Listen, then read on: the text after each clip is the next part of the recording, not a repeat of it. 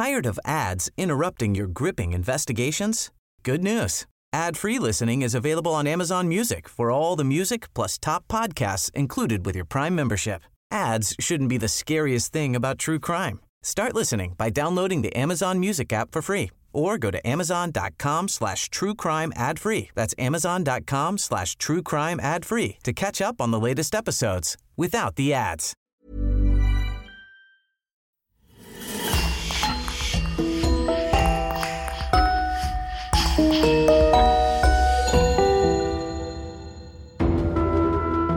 Bonjour et bienvenue pour une nouvelle affaire criminelle. Un grand merci à nos abonnés VIP sur lecoinducrime.com. Eric Labrec, Virginie, Lisa, Marine Bonnemère, Jean-Héry et Sophia. C'est grâce à eux que nous pouvons vous proposer des épisodes inédits. N'oubliez pas que vous pouvez aussi simplement et rapidement débloquer des dizaines d'épisodes inédits en vous abonnant directement sur Apple Podcast. C'est important pour nous car comme vous le savez, le coin du crime survit à 100% grâce à nos auditeurs. On vous remercie infiniment et on commence. En septembre 1869, la découverte de six corps atrocement mutilés dans un champ déclenche la frayeur à Pantin, un petit village aux portes de Paris. Ce nom même, Pantin, sera relié à jamais à l'histoire d'un massacre collectif, aussi inexplicable qu'effrayant, sous fond de crise politique entre la France et la Prusse. Je vous invite à vous replonger avec moi dans ce Paris du 19e siècle afin de découvrir cette histoire criminelle qui a longtemps marqué les esprits.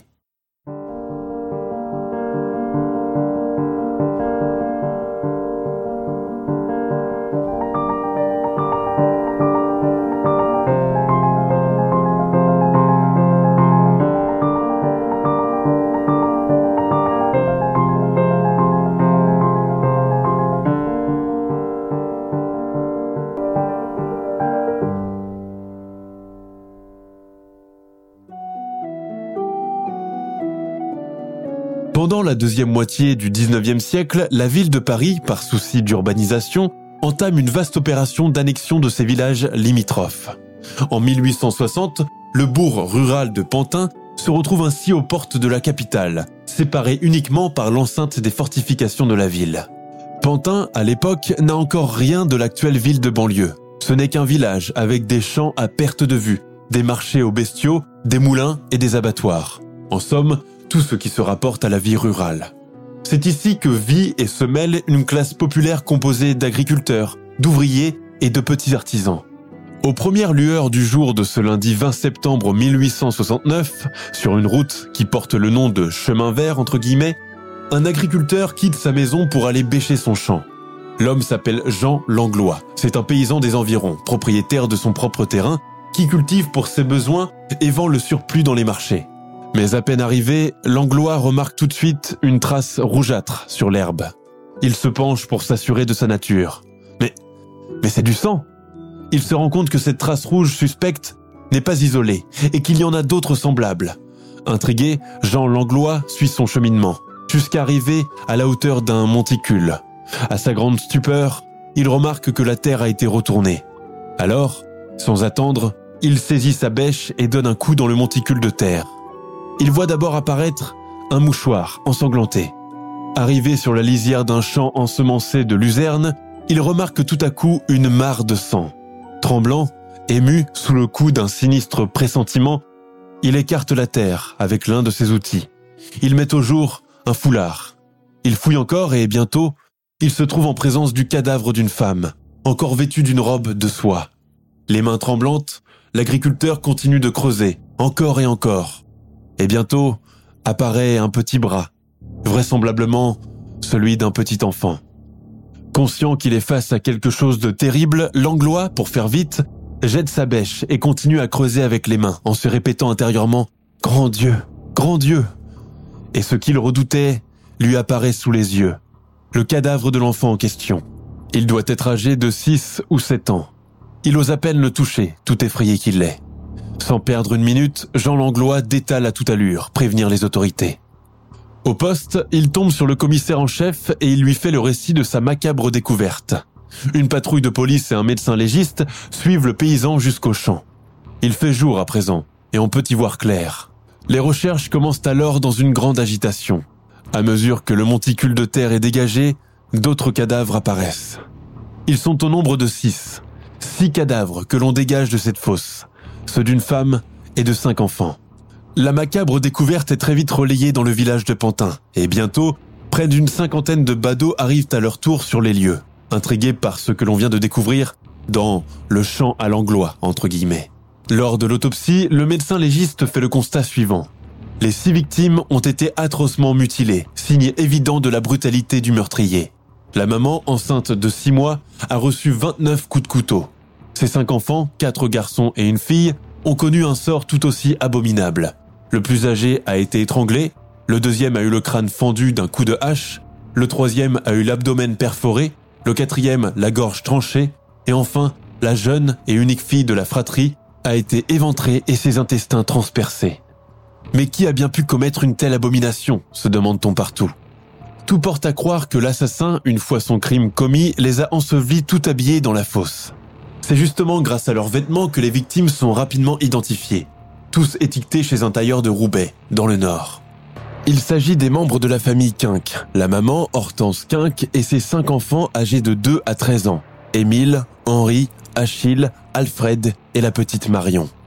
Il manque cependant à l'appel deux autres membres de la famille, le père, Jean, et l'aîné des enfants, Gustave, 16 ans. Tout de suite, les soupçons des enquêteurs se focalisent sur eux, car rien n'explique le fait qu'ils restent introuvables.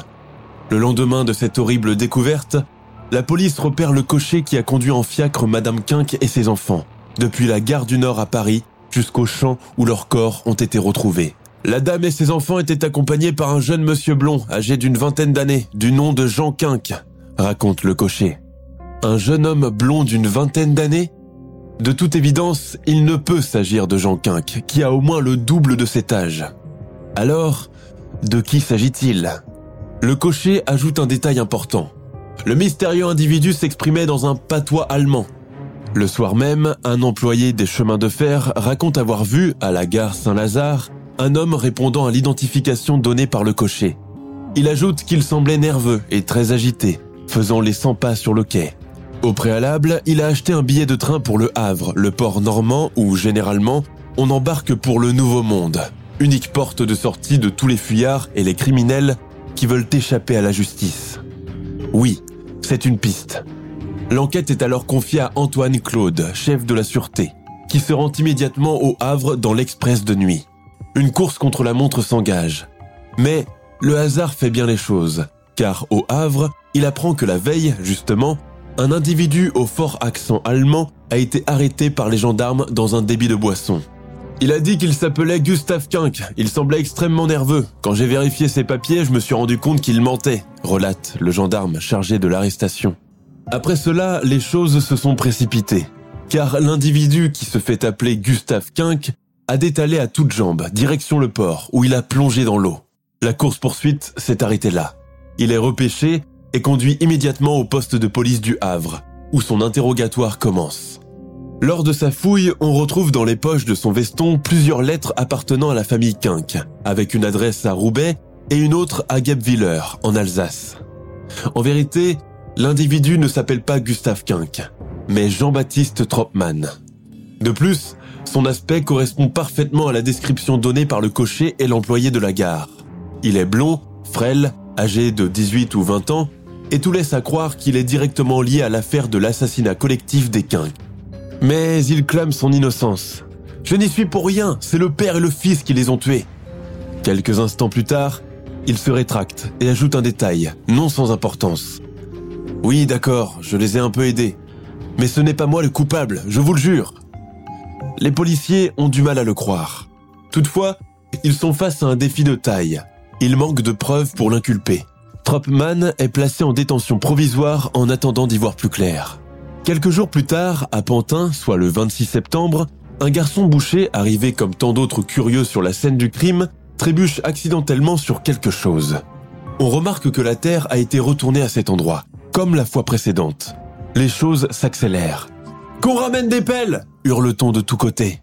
Il faut peu de temps pour qu'un septième cadavre soit exhumé sous les yeux de la foule, qui pousse de grands cris horrifiés. Et cette fois-ci, il s'agit d'un autre membre de la famille, le fils aîné, Gustave Quinck, présumé suspect, est disparu. Cette dernière nouvelle est transmise aux autorités du Havre, mais Jean-Baptiste Tropman continue de clamer son innocence. Si ce n'est pas Gustave, alors c'est le père qui les a tous tués. Oui, c'est Jean le coupable. Tropman prétend que le père a dû se débarrasser de ce témoin gênant par peur qu'il n'aille le dénoncer.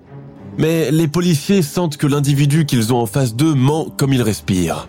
Ils n'ont pas d'autre choix que d'user de beaucoup de ruse et de patience pour espérer obtenir des aveux. Il est évident que ce Jean-Baptiste Tropman, avec ses faux airs de jeune monsieur comme il faut, cache quelque chose de malsain et dissimule bien d'autres vérités. Mais avant de continuer l'enquête, nous allons revenir quelque temps en arrière pour donner un point de départ à notre récit et remettre tous les protagonistes dans le contexte. Jean-Baptiste Tropman voit le jour le 5 octobre 1849 à Brunstadt dans le Haut-Rhin. Dernier de trois frères, il est très choyé par sa mère, qui le traite comme un enfant hors du commun. Son père, Joseph, possède une petite entreprise, Tropman et Cambly, et les rentrées de la famille sont très confortables.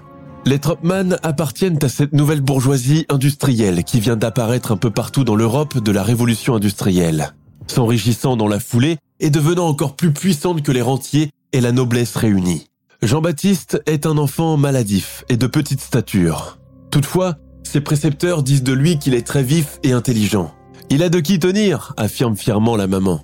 En effet, Tropman père, mis à part son statut de chef d'entreprise, est doté d'un esprit très ingénieux et foisonnant. Il est très brillant en affaires et il est un inventeur hors pair.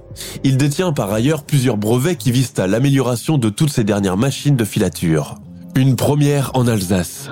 Pour cela, Joseph est très admiré de sa famille et de son milieu professionnel. Il ne faut pas réfléchir trop longtemps. La voie du petit Jean-Baptiste, qui semble beaucoup tenir de lui, est déjà toute tracée. Dès qu'il sera en âge de travailler, il s'occupera de faire la promotion de ce nouveau matériel dans tout le territoire français et idéalement à Paris, pour les besoins des expositions et des entreprises.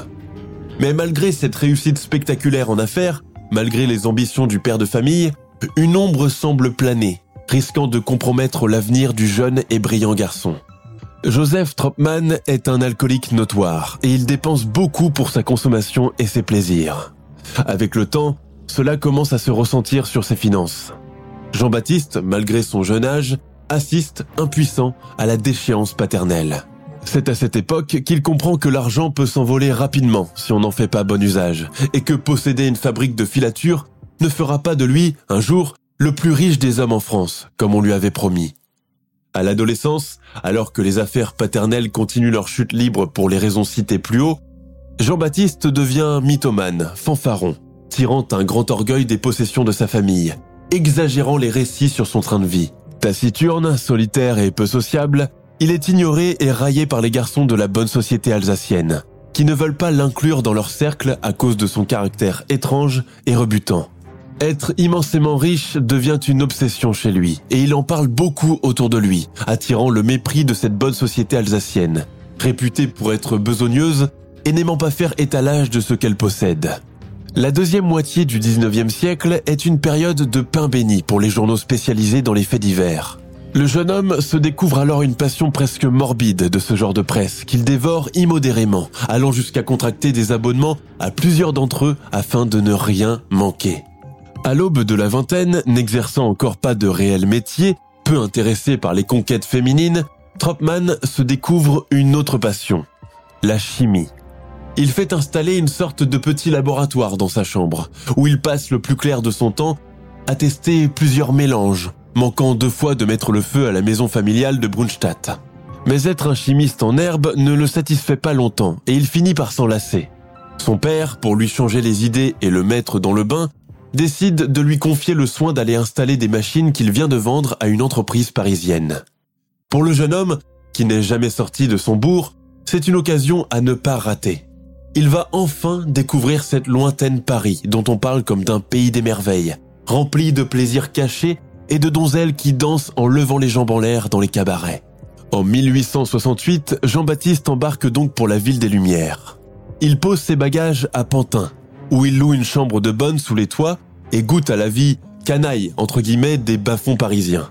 Le jeune homme se plaît bien à Paris et ne veut pas retourner en Alsace, comme il le laisse entendre dans une lettre envoyée à son père. Toutefois, pour assurer sa subsistance et horrifié à l'idée de vivre un jour dans la pauvreté, il continue de travailler pour le compte de son père, qui le rétribue chaque mois d'un salaire.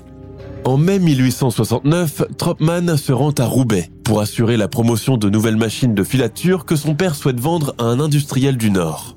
C'est là que son chemin croise celui d'un certain Jean Quinck, simple mécanicien de formation, devenu patron d'une fabrique de filature, un self-made man, doublé d'un compatriote, puisque lui-même est originaire d'Alsace. Mais quelle heureuse coïncidence, je suis moi-même de Guebwiller Rapidement, le courant passe entre ce jeune homme frêle, âgé à peine d'une vingtaine d'années, et ce solide homme de 40 ans qui a commencé de zéro et a réussi à grimper les échelons à force de travail acharné. Tropman est introduit dans la famille Quink en tant qu'enfant du pays, entre guillemets, et devient un régulier, y allant presque tous les jours et restant pour les repas, avant d'être raccompagné par Monsieur Quink à son hôtel à la nuit tombée. Fin observateur, Tropman étudie rapidement le milieu familial des Quinques. Le couple, composé de Jean et sa femme Hortense, originaire de Roubaix, a six enfants et elle en attend un septième. Les rapports au sein du ménage sont empreints de respect, mais sont peu tendres. Malgré les rentrées confortables de Jean Quinck, la famille mène un train de vie raisonnable, rangé, voire un peu austère. Ici, pas de grandes dépenses, pas de tapis moelleux, pas de meubles luxueux, pas de repas gargantuesques. Le couple Quinck compte chaque centime dépensé et aime beaucoup l'argent. Ce détail aussi n'échappe pas à leur hôte, qui continue de les fréquenter. Lui, de son côté, est très cupide et ambitieux. Lors de ses discussions avec Jean Quinck, il remarque que ce dernier, qui rêve d'une retraite dorée dans quelques jolis cantons, n'en fait pas assez, qu'il devrait prendre plus de risques pour faire fructifier son bien. Qui ne risque rien n'a rien, dit Jean-Baptiste dans son accent fort alsacien. J'y consens, mais tu sais, j'ai une famille et je ne peux pas m'aventurer à m'embarquer dans une histoire qui me coûtera tout le patrimoine pour lequel j'ai durement travaillé toutes ces années. En vérité, malgré les apparences, Jean Quinck est un homme insatisfait de sa vie sur bien des aspects. Il n'est pas heureux en ménage et sa nombreuse progéniture ne lui apporte pas l'équilibre et la satisfaction qu'il pensait en tirer. Bien sûr, cela n'échappe pas à son ami qui s'introduit chaque jour dans son intimité tel un cancer, voulant tout savoir, conseillant les uns et les autres, oppressant et omniprésent. Malgré sa figure froide et antipathique, son air flegmatique et affecté, Tropman réussit pourtant à attirer les faveurs de la famille Quinck. Il le considère désormais comme l'un des leurs, comme un membre permanent de la famille. Hortense Quinck l'apprécie et a confiance en lui. En bonne femme pratique et rigoureuse, elle le trouve raisonnable. Les enfants l'adorent et Jean Quinck ne peut plus se passer de lui. L'engrenage commence. Ce que les Quinck ignorent, c'est que dans la tête tortueuse et manipulatrice de ce jeune homme aux airs inoffensifs et fragiles, couvent bien d'autres projets. Jean Quinck semble d'ailleurs être le candidat tout trouvé pour exaucer ses vœux. Oui, car Tropman aussi a des rêves. Il veut s'installer aux États-Unis, mais il lui faut beaucoup d'argent pour cela. C'est alors que lui vient l'idée de s'emparer des économies des quinques. Jean lui a d'ailleurs laissé entendre qu'il a une épargne à la banque. Une semaine plus tard, lorsqu'il quitte Roubaix pour rentrer en Alsace, une fois la marchandise de son père écoulée, Jean-Baptiste reste en contact régulier avec son ami. Ils s'écrivent régulièrement et le jeune Alsacien parvient à le convaincre, à force d'arguments, d'investir près de 5500 francs dans une propriété à Wattwiller pour les besoins de sa retraite. En contrepartie, Tropman père l'aidera à la faire fructifier. En réalité, ce que Jean-Baptiste projette de faire, c'est amener Quinck à investir dans une fabrique fictive de fausses monnaies à son insu, de le convaincre de lui confier 5500 francs, de s'emparer de l'argent et partir pour l'Amérique, ni vu ni connu. Pour échafauder son plan, il ne tarit pas d'éloges sur la supposée propriété, fait miroiter richesse et réussite à son prudent ami, tant et si bien que ce dernier finit par être convaincu. Le 24 août 1869, Jean Quinck quitte sa famille et sa maison de Roubaix pour se rendre à Cernay, en Alsace, à la rencontre de Tropman. À sa femme Hortense, il dit qu'il y va pour ses affaires et qu'il compte rendre visite à sa sœur qui habite encore à Gebwiller, sa ville natale. Tropman vient à la rencontre de son ami à la gare de Bolwiller. Ils prennent par la suite la diligence jusqu'à la commune d'Ufolz et continuent à pied jusqu'à une montagne des environs, où Jean-Baptiste dit se trouver un domaine qu'il souhaite lui faire visiter. Jean Quinck ne sait pas à ce moment que ses heures sont désormais comptées. Pour se reposer avant de continuer leur marche, les deux hommes s'installent à l'ombre d'un arbre. Tropman sort une bouteille de mousseux et suggère à Jean Quinck de trinquer pour fêter son futur achat. Ce n'est pas de refus, mon cher.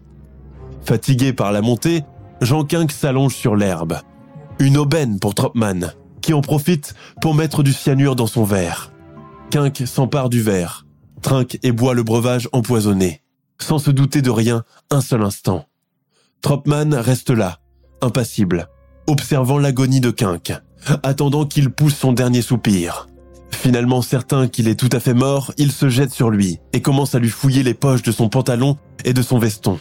Ne trouvant rien, il convient de le déshabiller entièrement, convaincu qu'il a dû cacher la somme d'argent dans ses habits intérieurs. Mais là non plus, il ne trouve rien. Une sueur froide descend le long de l'échine du meurtrier. Il m'a bien eu le salopard, il m'a bien eu, dit-il entre ses dents. Mais il récupère pourtant de menus biens lui appartenant. La somme de 200 francs, une montre en or, deux chèques d'une valeur de 400 et 700 francs, ainsi que ses papiers d'identité. Tropman jette un regard alentour pour s'assurer qu'il n'a été vu de personne. Non, pas âme qui vive.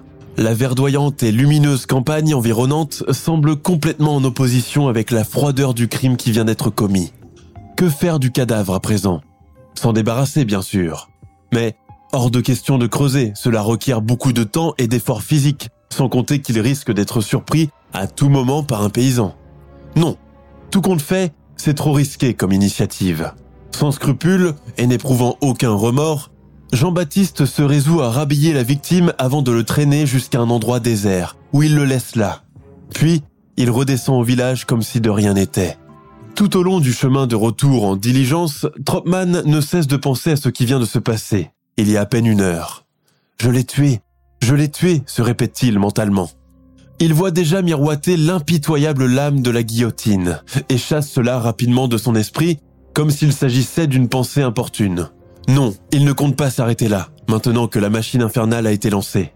Il lui faut impérativement trouver un moyen pour récupérer cette somme de 5500 francs. Dans son esprit froid et machiavélique, il se met à échafauder le plan B. Ma chère est tendre. Au cours de mon voyage, je me suis fait une fâcheuse blessure à la main gauche. Je te prie de ne pas t'alarmer dans ton état actuel et te demande de suivre mes directives. Demain, tu iras à la banque, retirer la somme de 1100 francs en chèque que tu enverras à la poste de Guebwiller, ton Jean. Et il termine le courrier par un Je t'aime afin d'attendrir Madame Quinck. Hortense Quinck, femme au foyer peu habituée à mettre le nez dans les opérations bancaires, s'exécute sans tarder, ignorant tout à fait que la lettre qu'elle a reçue a été rédigée par le meurtrier de son mari. Tropman jubile quand il reçoit sa réponse affirmative. Mais arrivé à la poste de Guebwiller, il fait face à une déconvenue de taille.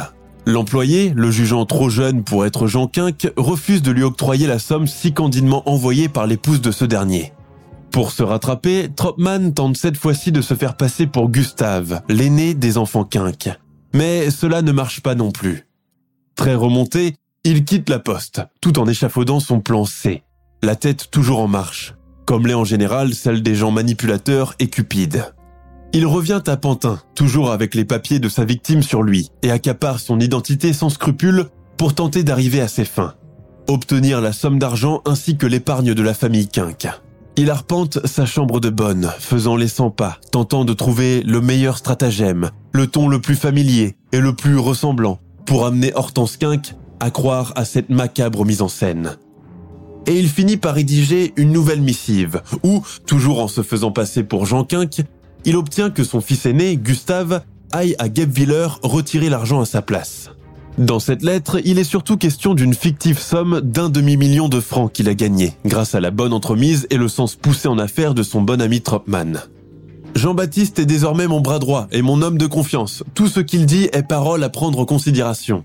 Ensemble, nous formons une équipe qui se complète à merveille raconte un autre courrier imaginaire. La lettre est d'ailleurs écrite dans un ton enthousiaste, porteuse d'espoir en l'avenir. Début septembre 1869, Gustave Quinck se rend à Guebwiller. Dans sa hâte, il a oublié un document de la plus grande importance, sa procuration pour pouvoir récupérer l'argent. À cause de ce contretemps, il est contraint de rentrer bredouille à Paris, chez son père, entre guillemets. Tropman, qui tire les ficelles de ce jeu machiavélique, vient l'attendre à la gare du Nord en tant qu'ami et bras droit de son père. Quand il apprend que Gustave n'a pas réussi à retirer l'argent en Alsace et qu'il a, en plus de cela, oublié d'emporter sa procuration, il entre dans une rage folle intérieurement. Toutefois, pour ne rien laisser paraître, il s'arrange pour que le garçon Quinque envoie tout de suite un télégramme à sa mère afin de l'inciter à venir le rejoindre au plus vite à Paris, avec tous les papiers cette fois, pour ne pas avoir à faire face aux mêmes aléas administratifs. Nous irons chez ton père par la suite, ment-il au jeune adolescent qui le croit sur parole. Mais au lieu de cela, il l'entraîne à Pantin, où, en pleine nuit et dans un champ de légumes, il le tue de plusieurs coups de couteau, puis l'enterre dans une fosse. Deux jours plus tard, Hortense Quinque et ses cinq autres enfants débarquent à Paris, munis du papier oublié par son fils aîné. Ils arrivent à l'hôtel où Jean dit être descendu. Ne le trouvant pas sur place, elle prend un fiacre et retourne à la gare du Nord, où elle est rejointe par Tropman, arrivé là comme par hasard. Il prend son air le plus désolé et convaincant. Mais vous êtes en avance, Madame Quinque. Nous sommes allés dîner, Jean et moi, quand je me suis souvenu que vous preniez l'express. Toutes mes excuses. Hortense Quinque, un peu déroutée, le croit sur parole et laisse retomber sa colère. D'un geste révérencieux, Tropman l'invite à le suivre hors de la gare. Il aile un fiacre, fait monter le clan Quinque, s'installe en dernier, côté portière, et donne une adresse à Pantin au cocher. Alors que tout le monde reprend doucement haleine, il leur annonce d'un ton gai Je ne vous ai pas dit, Jean a changé d'hôtel, il loue une jolie résidence à présent, où nous nous rendons justement? C'est une grande maison, plus grande que celle de Roubaix? Demande Achille, l'un des garçons. Oh, bien meilleur encore, et en plus, il y a même l'eau courante. Oh, mais c'est le comble du luxe, dit prudemment Madame Quinque, heureuse à l'éventualité de ne pas avoir à pomper de l'eau pour laver la vaisselle. Tropman sourit, satisfait de ne pas éveiller les doutes de la mère de famille. La nuit est déjà tombée quand le fiacre s'arrête au niveau d'un champ. C'est là, un peu plus loin, derrière les maisons que vous voyez là-bas, annonce Tropman d'une voix qu'il veut engageante. Hortense Quinque tend la tête à travers la vitre, ne voit rien à cause de l'obscurité et fait descendre ses enfants un à un. Tropman paye la course au cocher qui s'en va au petit trot. Les garçons Quinque s'emparent des bagages et la famille, sur les pas de Tropman, s'achemine en file indienne à travers champs, voyant à peine où elle pose les pieds. C'est le moment choisi par Tropman qui s'attaque à la famille Quinque, incapable de se défendre et en position de faiblesse avec une femme enceinte et presque à terme, et des jeunes enfants. Il poignarde d'abord Hortense Quinque de 29 coups de couteau, puis continue son massacre, achevant impitoyablement la jeune fratrie, les uns après les autres, et de différentes manières. Certains sont étranglés à mort, d'autres éventrés ou décapités. Il les ensevelit maudiquement et prend la fuite. Le lendemain, Tropman se rend à la gare Saint-Lazare, où il se procure un billet pour le Havre. Il a projeté de se rendre en Amérique, comme bon nombre d'assassins de cette époque qui veulent échapper à la justice. Mais à sa grande déconvenue, le bateau au départ du port normand, direction Boston, ne part que dans quatre jours. L'assassin réussit tout de même à se procurer un billet pour la traverser, et compte les jours et les heures qui lui semblent désormais interminables. Il loge dans une petite auberge non loin du port, où il lorgne le bateau à la sèche qui doit le conduire vers la liberté. Un soir, attablé pour le dîner, il entend autour de lui oui, on parle de six cadavres, la mère et ses enfants. Son sang ne fait qu'un tour. Alors tout a été découvert. Il sent que l'air commence à lui manquer, quitte la table de l'auberge, direction un débit d'alcool, où il compte boire quelques verres, afin de se donner du courage. À sa grande déconvenue, il voit arriver vers lui un gendarme. Fidèle à lui-même, il tente de se comporter normalement pour ne pas éveiller les soupçons de ce dernier. Mais le gendarme se dirige droit vers lui. Vos papiers d'identité, s'il vous plaît. Tropman a un stratagème. Il fait mine de ne pas bien comprendre le français et se met à baragouiner dans un patois allemand incompréhensible. À Pantin, les six cadavres de Madame Quinque et ses enfants ont été découverts par le paysan langlois le 20 septembre et rapidement identifiés grâce à leurs vêtements où se trouve l'étiquette de leur tailleur, à Roubaix. Quelques jours plus tard, alors que tout laisse à penser que le crime collectif a été perpétré par le père Jean ou le fils aîné, Gustave, le cadavre de ce dernier est découvert par un badaud. Reste le père de famille, qui demeure introuvable, aussi bien à Paris qu'à Roubaix. Tropman est arrêté entre-temps au Havre, grâce à un heureux concours de circonstances, car la police normande a été mise au courant du massacre à Pantin et a été sommée de surveiller les entrées et sorties du port. Le gendarme qui l'a arrêté dans ce débit de boisson a eu du flair ce jour-là. Le meurtrier nie tous les faits qu'on lui reproche, dans un premier temps, se disant innocent, préférant accuser les quinques. Ce n'est que le 13 novembre 1869 qu'il passe finalement aux aveux, après plusieurs auditions. Une semaine plus tard, il conduit lui-même les policiers à l'endroit où a été enterré le corps du membre manquant de la famille, Jean Quinque. Mais le témoignage de l'assassin tente à changer au fil des jours. Il se rétracte plusieurs fois, change de version au fur et à mesure des rebondissements, et dit même avoir été aidé par des complices, car avec sa frêle stature physique, il aurait été incapable de tuer toute la famille Quinque tout seul. Pendant ce temps, l'affaire déclenche un véritable phénomène médiatique. La presse nationale, qui jusqu'ici se contentait uniquement de donner des rapports de procès et d'exécution, comprend qu'elle peut générer de grands bénéfices en se saisissant de ce massacre aussi abominable que mystérieux. Et pour cause, jamais encore, de mémoire de presse française du Second Empire, une affaire criminelle n'a déclenché autant de passion, autant de fervents lecteurs dans les quatre coins de la France. D'autant plus que, pour la toute première fois, l'information est diffusée et suivie en temps réel. C'est le petit journal qui détient le palmarès de ce succès médiatique, devenant le porte-parole attitré de l'affaire. Le quotidien y trouve une aubaine pour tenir en haleine ses lecteurs, allant jusqu'à tripler les tirages, atteignant le record de 500 000 exemplaires écoulés chaque jour, sans qu'il en reste un seul à la fin de la journée. Celui qu'on nomme à présent le massacre de Pantin, entre guillemets, n'attise pas uniquement la curiosité morbide de la petite bourgeoisie bien pensante et des petits gens du peuple, mais influence aussi beaucoup l'intelligentsia de l'époque, notamment des auteurs et des poètes, tels que Flaubert, Dumas père ou encore Arthur Rimbaud. Et puis arrive le jour J, l'ouverture du procès de Jean-Baptiste Tropman, le 28 décembre 1869 à la cour d'assises de la Seine. Dès le matin, il y a foule devant le tribunal, avec toute la bousculade que cela implique. Certains ont même réussi à obtenir des billets de faveur, comme on les appelle à l'époque, pour pouvoir bénéficier d'un peu de confort et assister au procès assis sur des stalles. Derrière son box, l'accusé, qui ne départit pas de son attitude indifférente et morne, avoue que le seul mobile de cette tuerie collective était uniquement l'argent. Il n'éprouvait aucune animosité envers les quinques, bien au contraire. Lui et le père de famille étaient bons amis, et il le considérait même comme une sorte de mentor. Il l'explique dans ces termes. J'ai tué Jean Quinque pour m'emparer de son argent, qu'il m'avait dit avoir chez son banquier. C'était une nécessité pour moi de tuer les autres membres de la famille afin de supprimer tous les témoins. Un murmure parcourt la salle d'audience archi-comble, où, d'emblée, on déteste l'assassin bien avant qu'il n'ouvre la bouche. Sa défense est assurée par un ténor bien connu du barreau de Paris, Maître Charles Lachaud, avocat bonapartiste, adepte des plaidoiries à rallonge et capable d'innocenter les plus abjects des assassins. Le choix de Tropman n'était donc pas anodin. Alors qu'il pense avoir des chances de s'en tirer ou de se voir tout au plus condamné aux travaux forcés sur quelque île lointaine, le verdict de Jean-Baptiste Tropman est prononcé le 31 décembre 1870. Peine Il fait un recours en grâce qui lui est refusé, et son avocat entame un pourvoi en cassation, couronné d'un autre refus catégorique. Avec le rejet des recours, sa condamnation à mort reste inchangée.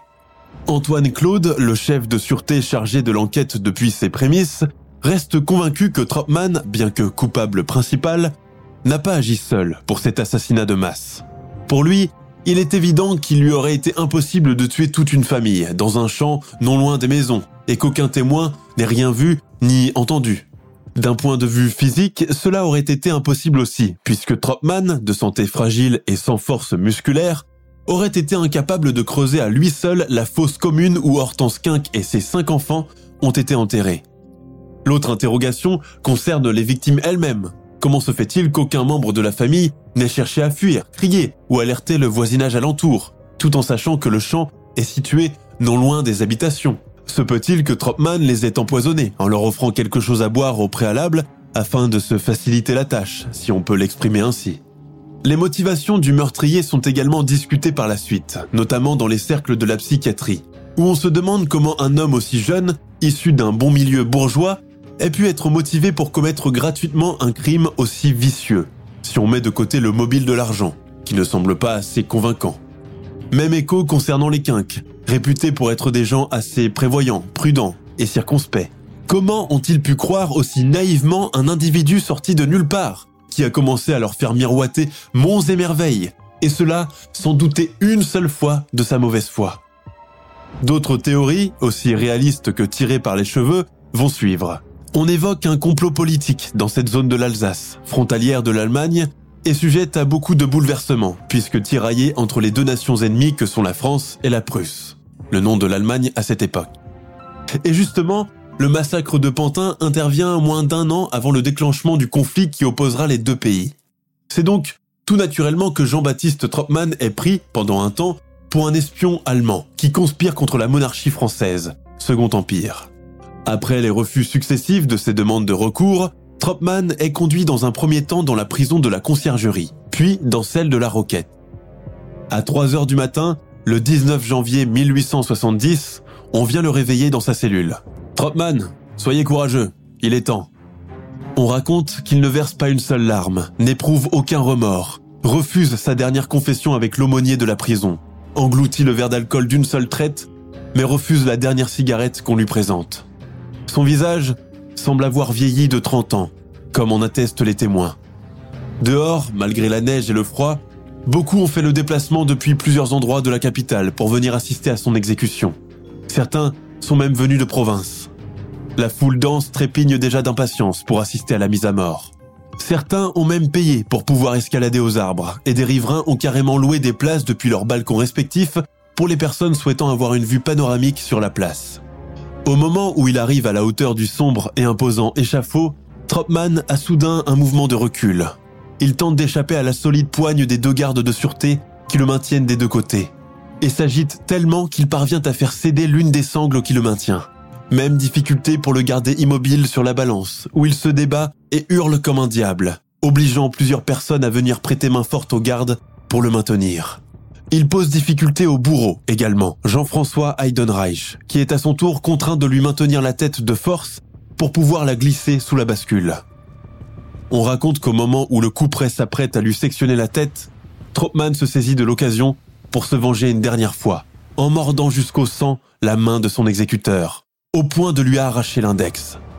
Le coup près de la guillotine tombe dans un mouvement de cliquetis métallique et la tête de l'Alsacien tombe dans le panier.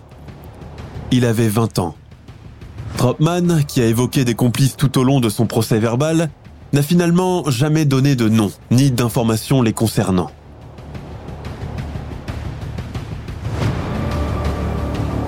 Nous sommes à la fin de notre émission du jour. N'hésitez pas à écouter les autres émissions du podcast et à prendre 5 secondes pour nous laisser un 5 étoiles sur iTunes.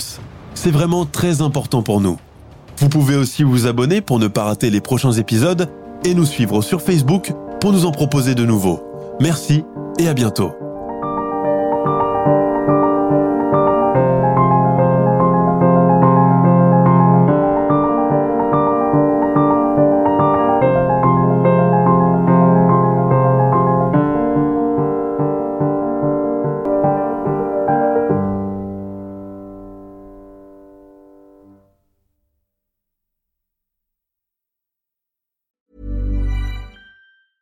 A lot can happen in the next three years. Like a chatbot may be your new best friend.